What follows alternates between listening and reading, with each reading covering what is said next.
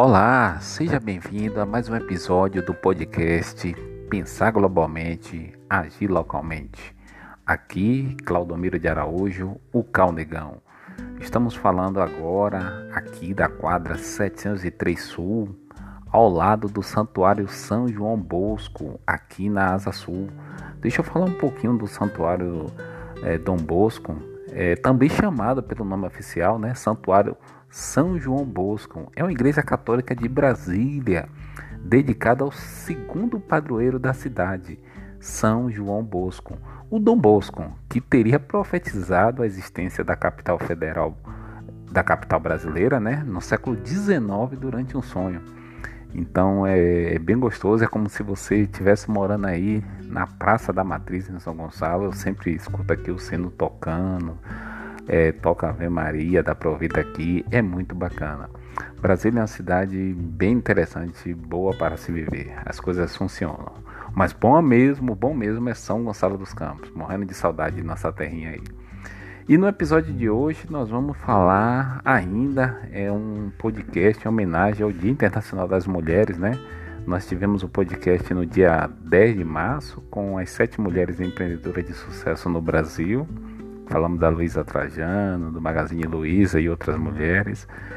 É, e hoje vamos trazer três anos sem Marielle. Até quando sem respostas?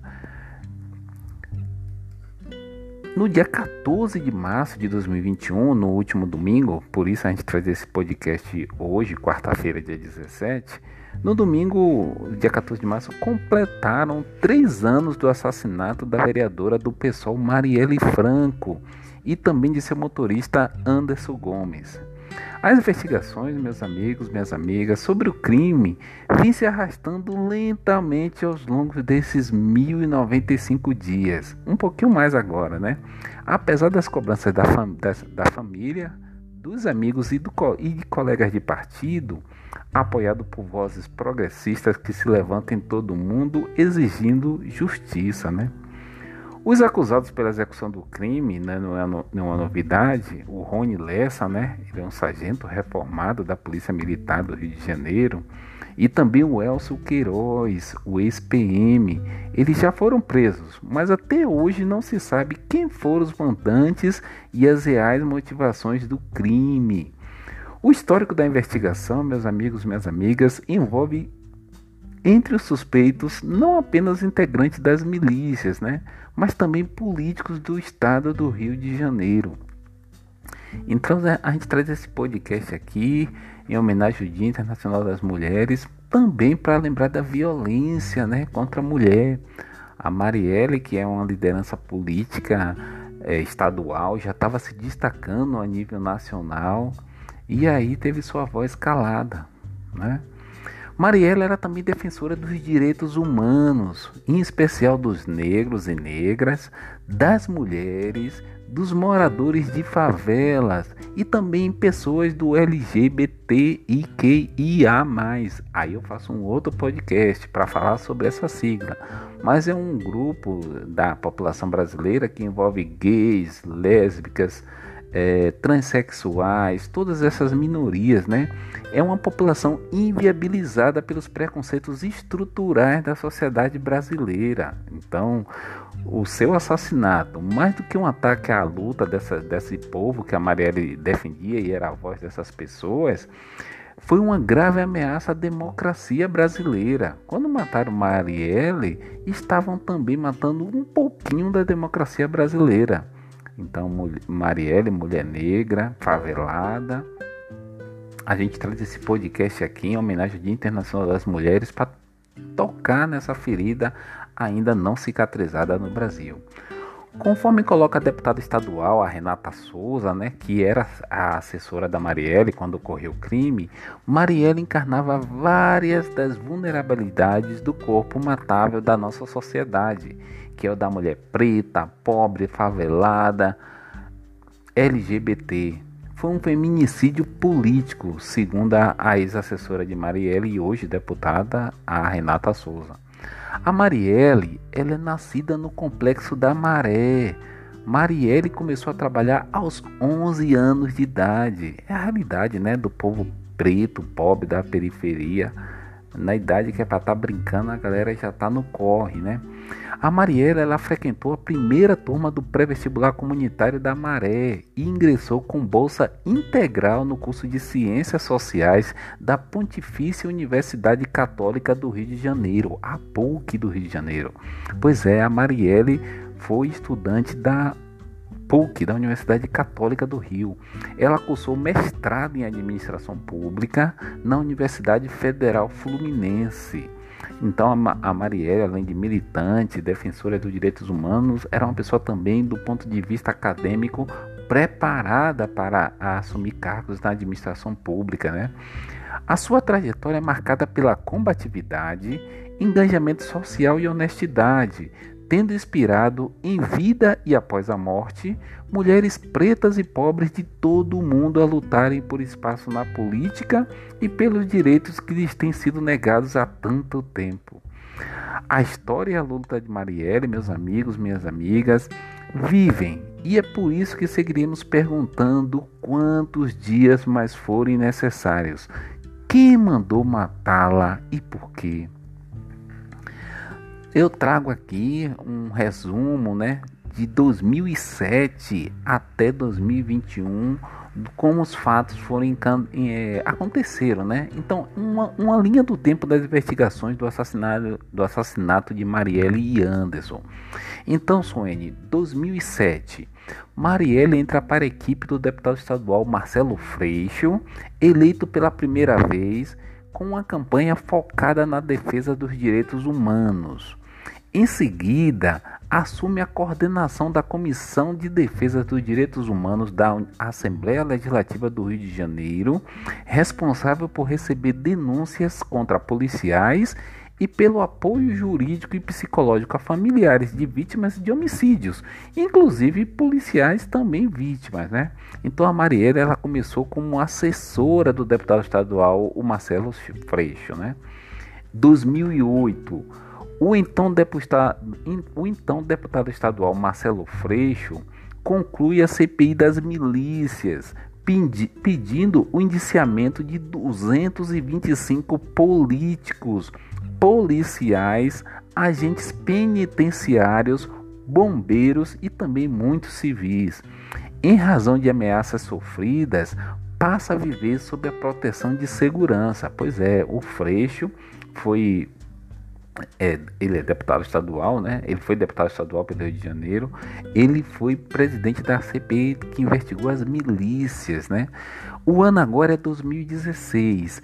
Marielle é eleita vereadora mulher mais bem votada do Rio de Janeiro. E não se assustem, a segunda do país mais votada também. Marielle teve 46.502 votos e era apenas a sua primeira candidatura. Gente, Marielle era um meteoro, um cometa. Nossa, a primeira campanha para a vereadora, Marielle teve 46.502 votos. Ela foi a mais bem votada do Rio de Janeiro e a segunda do Brasil inteiro. São Gonçalo deve estar com a população se aproximando a 40 mil habitantes. Pois é, Marielle teve como se São Gonçalo inteiro tivesse votado em Marielle e mais um pouquinho de concessão da feira. 46.502 votos. O ano agora é 2018, é, Suene Silva. Em 14 de março, Marielle Franco, aos 38 anos de idade, e o seu motorista Anderson Gomes são assassinados a tiros dentro do automóvel em que voltavam de um debate com jovens negras na Casa das Pretas, na Lapa, Rio de Janeiro. Eu ainda não conheço o Rio, mas sei que a Lapa é um bairro boêmio, é equivalente a mais ou menos o Rio, o, o Rio Vermelho em Salvador. Setembro, o ano também é 2018, a juíza Márcia Correia Holanda, da 47ª Vara Civil do Rio de Janeiro, condenou o Google a retirar da plataforma YouTube os vídeos com conteúdo difamatório contra Marielle Franco. Foram as fake news, né, tentando é, macular a imagem da Marielle. O ano é 2018 e o mês agora é dezembro, já chegando aos 10 minutos desse podcast em homenagem ao Dia Internacional das Mulheres. Em entrevista ao jornal O Estado de São Paulo, o então, segura, o então secretário de Segurança do Rio de Janeiro, o, o general Richard, Richard Nunes, afirmou que Marielle foi morta por milicianos que viam nela uma ameaça a negócios de grilagem de terras na zona oeste do Rio.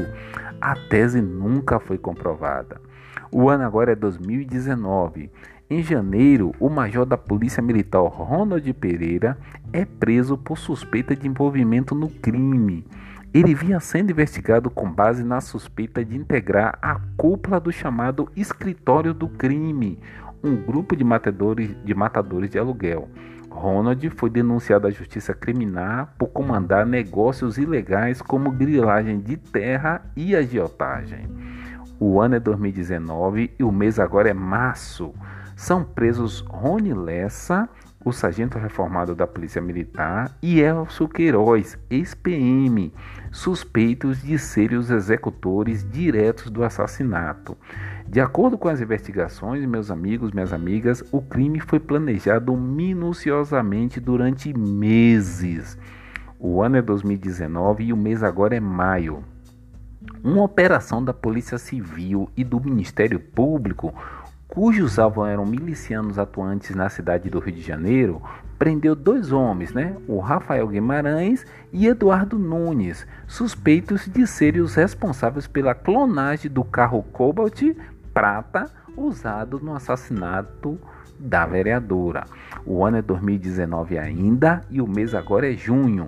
A polícia e a marinha realizam uma operação no mar da Barra da Tijuca à procura das armas utilizadas no crime.